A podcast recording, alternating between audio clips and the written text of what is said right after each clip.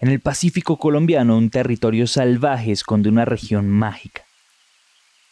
Entre dos mares, Pacífico y Caribe, y la cordillera de los Andes se encuentra el lugar más lluvioso del mundo.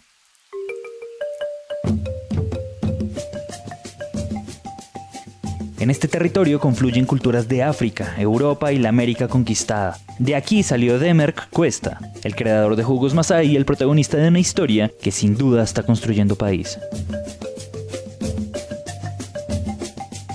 Esto es Juntos Construimos País, un podcast de grupo éxito en coproducción con Naranja Media, en el que contamos las historias que hay detrás de las personas que todos los días trabajan por Colombia. Bienvenidos.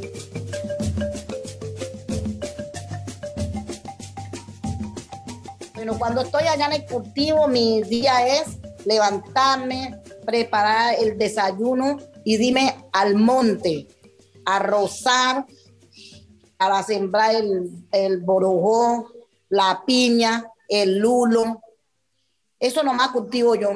Ella es Rafaela Córdoba y nació, creció y vive en el campo. 50 palos, yo me levanto, salgo a la puerta y miro el río, después del río sigue el cultivo y después del cultivo siguen las montañas, los árboles.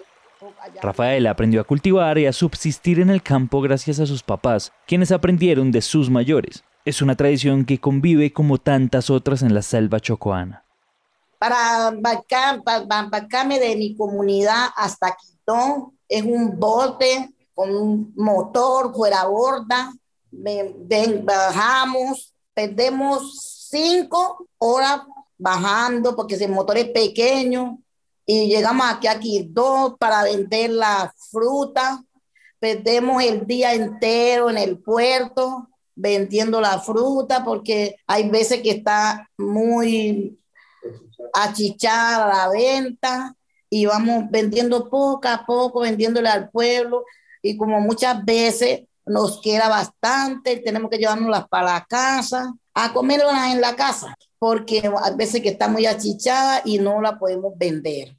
La historia de Rafaela se ha repetido por más de un siglo. Una cadena de intermediarios y distancias han separado a comunidades de opciones para acceder a otros beneficios y servicios, como resultado de la dificultad que implica sacar al mercado sus productos. Pero todo cambió cuando un joven chocuano, proveniente de Quibdó, emprendió un viaje para darle un giro radical a su vida, lejos del papeleo, las leyes y las oficinas.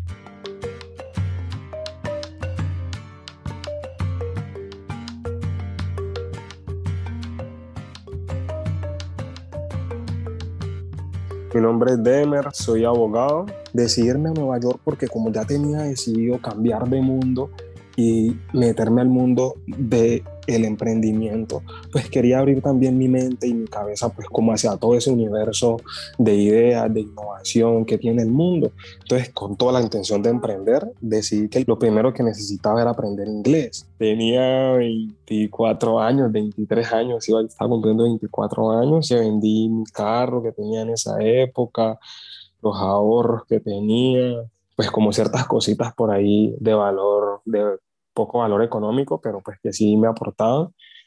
Pues no tenía muchas cosas, ¿no? Estaba también joven. En esa búsqueda me di cuenta en mi colegio, en el colegio en el que estaba, que todas las personas que venían, porque Nueva York es la ciudad más cosmopolita del mundo, todos sentían un vacío en las bebidas. Todos preferían agua o el que tomaba Apple Juice siempre dejaba una parte, como que lo, lo tomaban por ingerir algo, pero no estaban 100% convencidos de tomarlo, ¿sí? Entonces sentía que de cierto modo tenían dudas por la bebida que tomaban. Yo ya sabía que el negocio de los jugos eh, era un negocio rentable, que se podía hacer bien porque en el departamento del Chocó, en cada esquina en Quibdó hay un puesto de jugos, de elaboración de jugos, y hay muchas familias que viven y dependen de la elaboración de jugos para vivir. Entonces yo ya sabía que podía ser rentable embotellarlo, simplemente que tenía que tener un buen plan de negocio para ejecutar esa idea, ¿no? Entonces decidí pues como, como iniciar a investigar en Nueva York, a buscar de bebidas, a mirar lugares y definitivamente me convencí de que este era el sector en el cual debía emprender porque se combinaba muy bien con mis habilidades y muy bien con mi historia, con mi background, ¿no?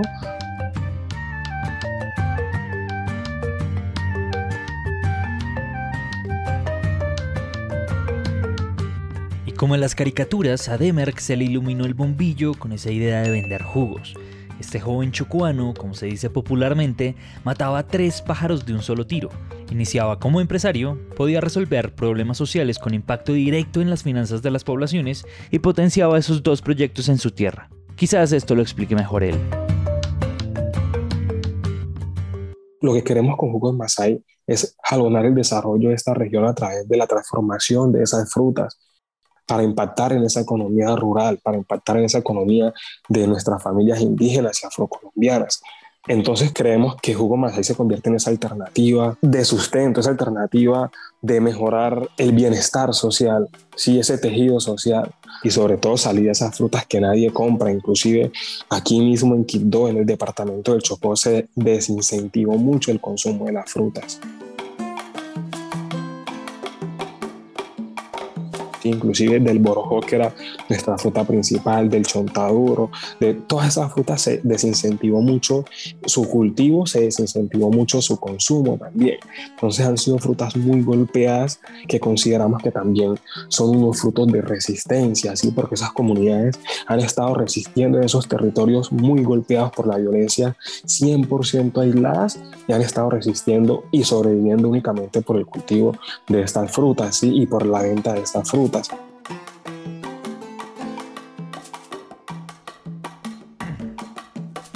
¿Se acuerdan de Rafaela, a quien escuchamos al principio? Pues este tipo de problemas eran los que resonaban en el corazón y los sueños de Demerck. Así que, en cuanto pudo, tomó un vuelo de regreso a Colombia e inició a construir su idea. Recopiló las voces de su familia que habían trabajado históricamente como microempresarios en las ventas de jugos y empezó a acercarse a las comunidades. Ese ha sido un trabajo bastante titánico que hemos tenido, poder hablar con ellos, poder tener el, tiempo y el espacio y los recursos para ir a reunirnos con ellos, hablar, dialogar la forma de trabajar, eh, que ellos crean en nosotros, ganarnos como su credibilidad para que decidan vendernos la fruta a nosotros, para que decidan ir a recoger frutas y creyendo que sí les vamos a comprar. Entonces, mantener esos lazos comerciales para nosotros ha sido un proceso bonito, complejo al mismo tiempo que nos ha exigido aprender, aprender de las comunidades, de cómo se comportan, de cómo se comunican, de qué tratos y qué buscan en un intercambio económico, en un intercambio comercial. Entonces es el proceso más bonito que tenemos, el más enriquecedor y el principal porque de eso depende que nosotros podamos hacer jugos, depende 100% de la disponibilidad de las frutas que tengamos y para tenerlas disponibles de, es 100% clave las comunidades y la confianza que exista con las comunidades.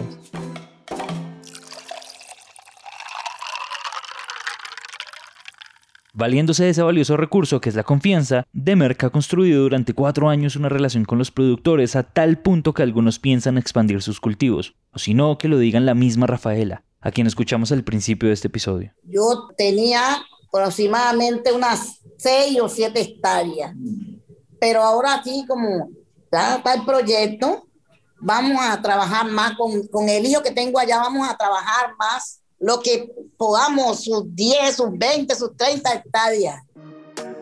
Hoy Jugos Masai cuenta con más de 70 miembros en su equipo de trabajo y mantiene en el mercado tres sabores, guayaba agria, borojó y mezcla de piña y lulo cativo. Estamos en contra de las cosas mal hechas, ¿sí? Estamos en contra de las cosas mal hechas porque creemos en que el departamento del Chocó debe ser un departamento que aporte activamente y que salga adelante sosteniblemente. Desde los emprendedores que hacemos parte de esta empresa decidimos apostarle al emprendimiento, sí, respetando el medio ambiente, respetando ciertas prácticas ancestrales, teniendo ciertos acuerdos con las comunidades que son dueños del territorio, las empresas y esto, sí, creemos que debemos dirigir y planear bien nuestro desarrollo. Entonces, creo yo que tenemos la responsabilidad también de aportar de forma activa y de generar ingresos y de generar bienestar social desde el departamento del Chocó. Entonces, para todos los chocuanos, Hugo Masai se ha convertido en esa esperanza. Este episodio fue producido por David Guarín. El diseño de sonido es hecho por Santiago Bernal. Todo nuestro contenido está alojado en Spreaker. Mi nombre es Manuel. Nos vemos en el siguiente episodio.